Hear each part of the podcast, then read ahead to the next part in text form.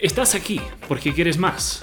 Ya no basta como vivías antes, sino quieres ser más fuerte, más fuerte en pensar, más fuerte en amar, más fuerte en crecer en Dios. Tal como el atleta que tiene que practicar, nosotros tenemos que ser intencional en nuestra caminata con Dios.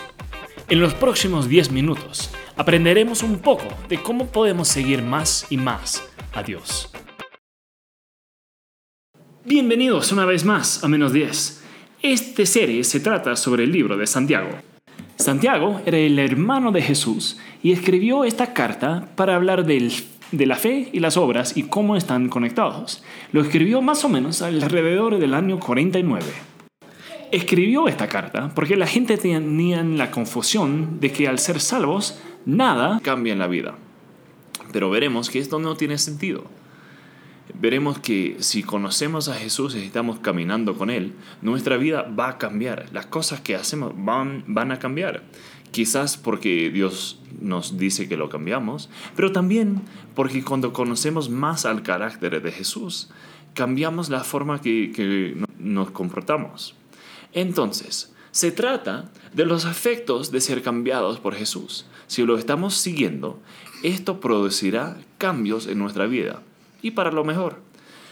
Y también trata esta carta, este libro que escribió, de cómo tratamos a la gente. Vamos a hablar de este primer capítulo del libro de Santiago. Como decíamos antes, el libro entero se trata sobre la fe y las obras y cómo se enredan. Este primer capítulo cuenta de tres cosas principales. La primera, cómo tratamos con los problemas. Segunda, la tentación y cómo, cómo enfrentamos a eso. Y de ahí unas ayudas prácticas para vivir la vida que vive un seguidor de Jesús. Así que primero empecemos con cómo enfrentamos a los problemas. Verá, vendrán problemas en la vida. Santiago es muy claro con esto. Vendrán problemas en la vida. Tenemos, tenemos hermanos que viven en el Medio Oriente que ahorita están siendo buscados para matarlos porque siguen a Dios. Cuando estamos en el trabajo, cuando la gente se entera que somos cristianos, van a tener prejuicios tal vez de cómo somos. Este, tenemos una variedad de cosas que, que, pueden pensar, pasar. Tenemos una variedad de problemas que pueden pasar. Enfermedad, divorcio, eh, problemas con la familia. Sí vendrán problemas. Pero en estos tiempos podemos dejar que nuestra fe crezca. Si todo siempre nos va súper bien, nos podemos poner a pensar que, que eso se debe a nosotros mismos. Pero de Dios viene todo lo bueno, dice Santiago. Así que al sufrir nos aferramos a Dios, nos daremos cuenta de que Él está en control y en lo eterno todo saldrá para su bien, para el bien de Dios. Entonces es muy importante saber que cuando tenemos este, este momento de aflicción por cualquier motivo que sea, podemos poner en práctica nuestra confianza en Dios. Y a veces esto sí es muy difícil. No queremos pasar tiempos difíciles. Como ser humano no queremos este sufrimiento, pero a veces sí sucederá.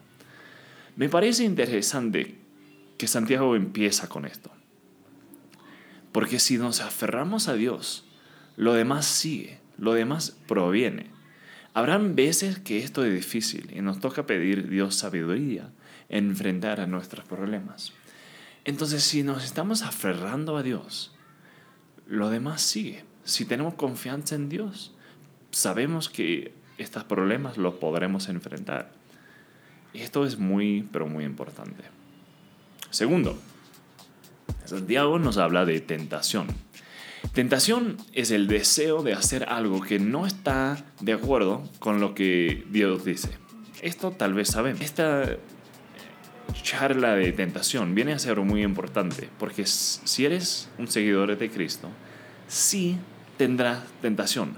No hay duda que serás, que serás tentado. Si, si no eres seguidor de, de Dios, de Cristo, también habrá estos deseos de hacer cosas que no le agradan a Dios. Pero si nos estamos poniendo el nombre de cristiano, nos lleva al punto que queremos enfrentar esto. Así que vence a la tentación. La falta de tentación no es señal de ser un super cristiano. El señal de ser cristiano es superar a la tentación. Mira, el mejor futbolista del mundo no es el que nunca juega el partido, sino el que vence a su oponente cuando sí juega. Entonces, yo te animo que si estás caminando con, con Jesús, tenga un amigo que también está caminando con Jesús, que está orando contigo sobre tentación. La mayoría nos enfrentamos con algún, alguna cosa con que el enemigo nos molesta. Comparte esto con unos amigos que sí van a estar orando contigo. Sabemos que la oración tiene poder.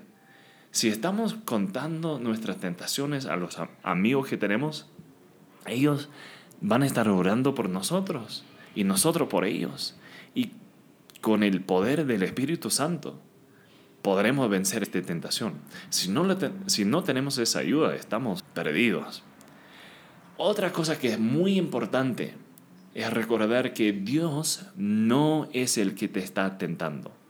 Lo voy a decir una vez más. Dios no te va a tentar.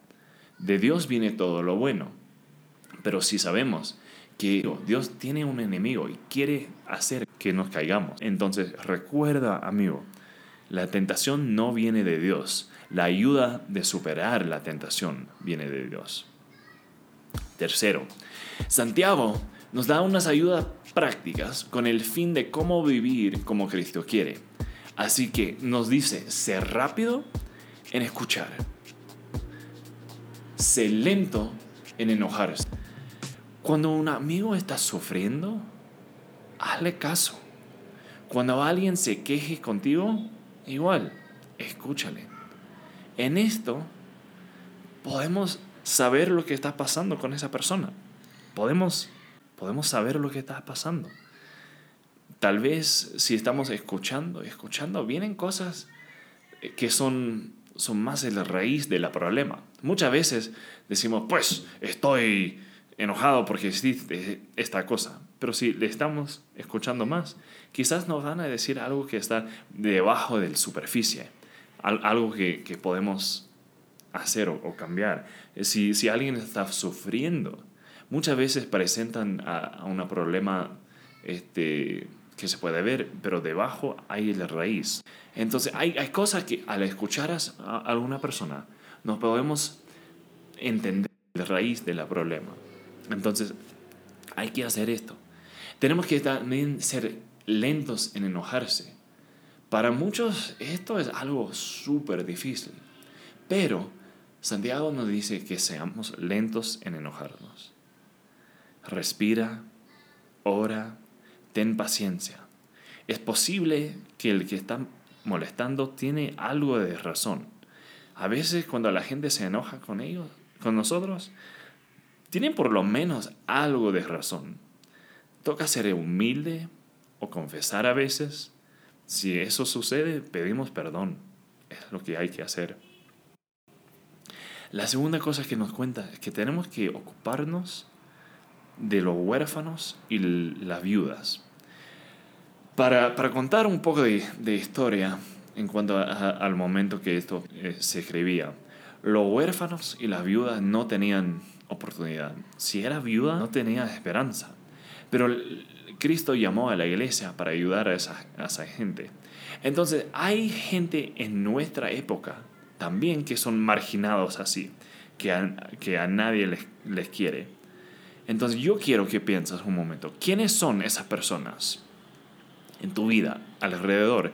¿Quiénes son las personas este, marginados? ¿Y cómo podemos amarlos? Finalmente, amigos, no podemos dejar que el mundo nos corrompe.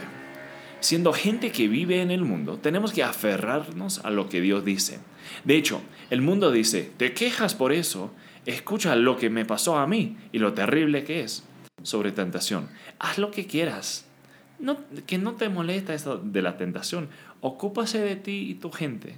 ¿A quién le importa a los demás? Pues eso no es lo que nos dice. Nos dice que somos una gente separados, una gente especial, una gente santa. Así que para resumir, Cuando vienen momentos difíciles, puedes confiar en Dios. Cuando vienen tentaciones, puedes confiar en Dios. Y habrán veces también cuando podemos mostrar al mundo el amor que hemos sido dado, amando a ellos mismos.